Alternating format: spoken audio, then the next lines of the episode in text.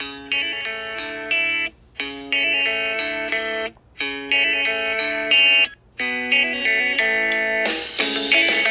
ネタ専門ナースカナです。このチャンネルは婦人科でずっと働いているカナが女性の下半身のお話だけをするチャンネルです。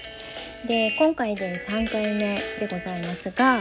えー、と前回次回こんなお話しますっていうことであの予告をしたテーマがございますので発表いたします。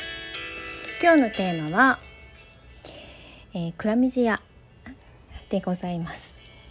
クラミジアっていうのは、えー、性感染症ですね。で10代20代に非常に多い性感染症です。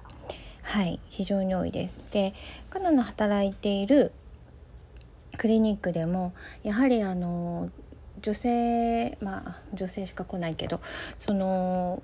なんかデリケートゾーンの違和感であるとか何か分泌物がおかしいなという時はこのクラミジアの検査をすることが多いです。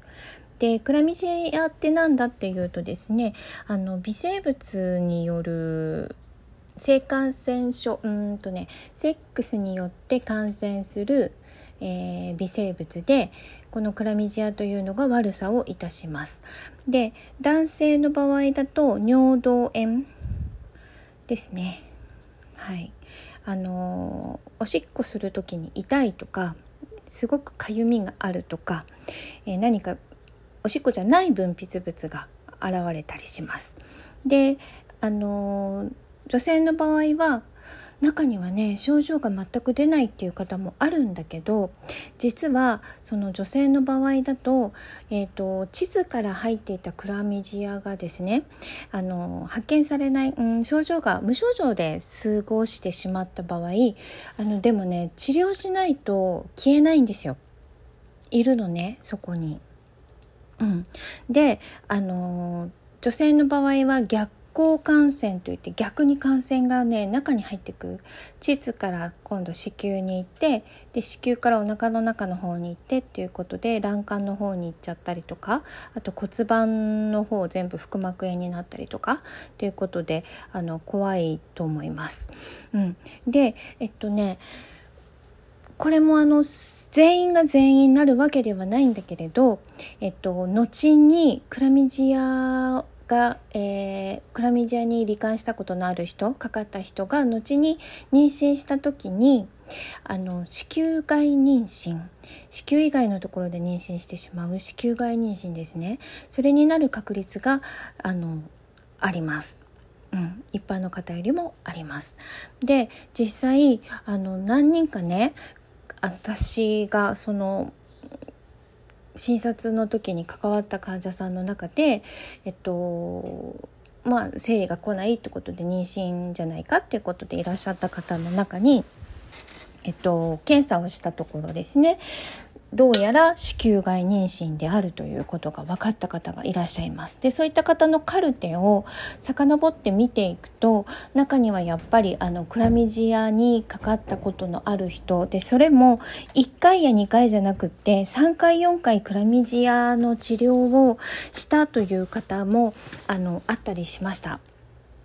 そうでそういう方が何人かいらっしゃったのでやっぱりねクラミジアってかからない方がいい病気だと思います。まあ、性感染症すべてかからない方がいい病気なんだけれど、どうしてもその、えっ、とですね、若いうちは、えー、その、はい、いろんな方とそういうことをしてしまって病気がうつるっていうこともやっぱりあるし、まあ、若くなくてもあるかな。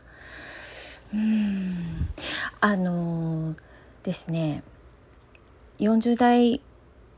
50代の普通の主婦の方で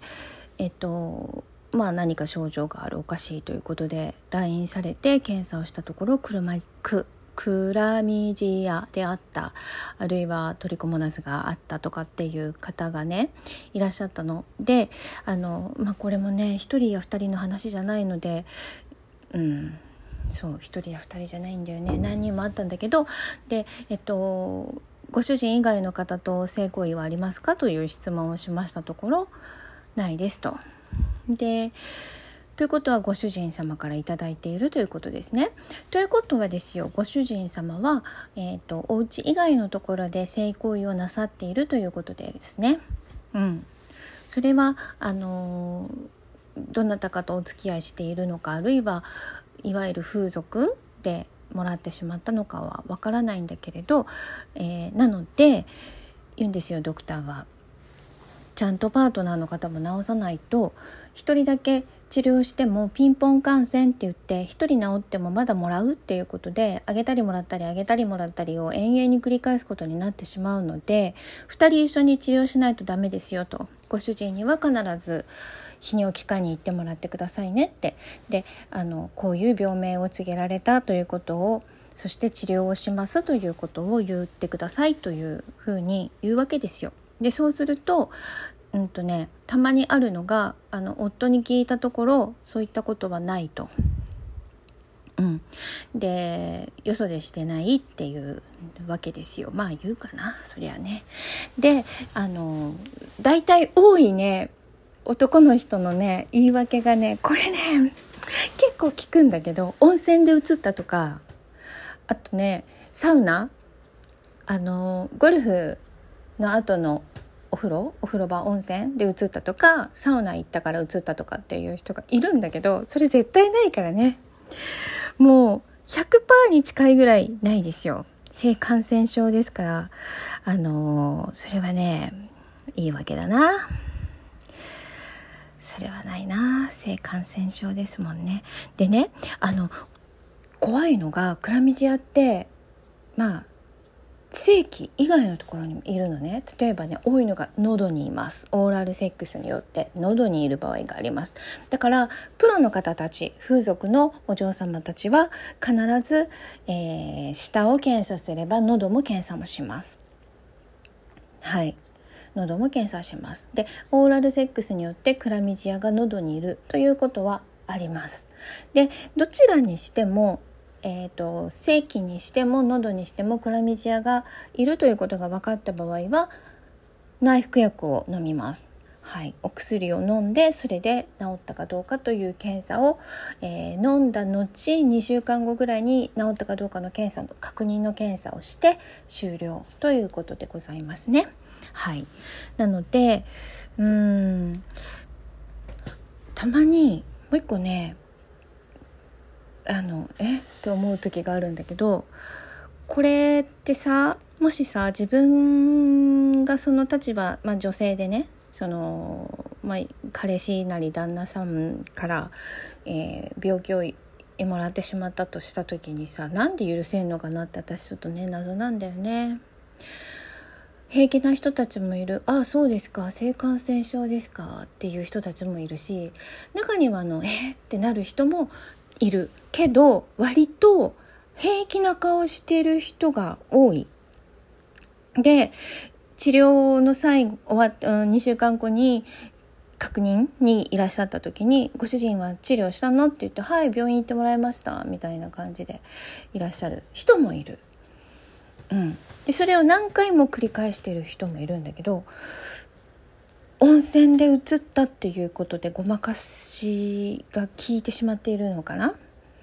うん。はい。女子の皆さん。まあ男子もそうなんだけど性感染症は気をつけましょう。えっと浮気をしていいとも思わないし遊んできていいよとも思わないんだけどでも最低限の礼儀として病気を大事なパートナーに移すな。そう思います。はい。遊びは自己完結で周りに感染を増やすようなことはしないでいただきたいなと思います。はい。ということで今日はえー、っとクラミジアのお話をいたしました。次何の話しようかな。性感染症ねいっぱいあるんだけど毎回毎回性感染症のお話だとつまんないじゃないですか。と思うんだけどなのでそうですね次回はねあのああれにしよう。あの妊娠したかどうかの検査に来られる方が、えー、早すぎるっていう話。うん。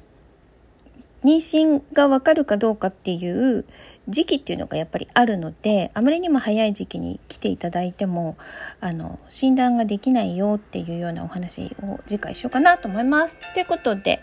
えー、リンクの方を貼ってあります質問いただくことも可能なのでよかったら是非、えー、質問の方送ってください。ということで下ネタ専門ナースかなのャンネル聞いていただいてありがとうございました。ではまた次回、ぜひ聴いてください。バイ。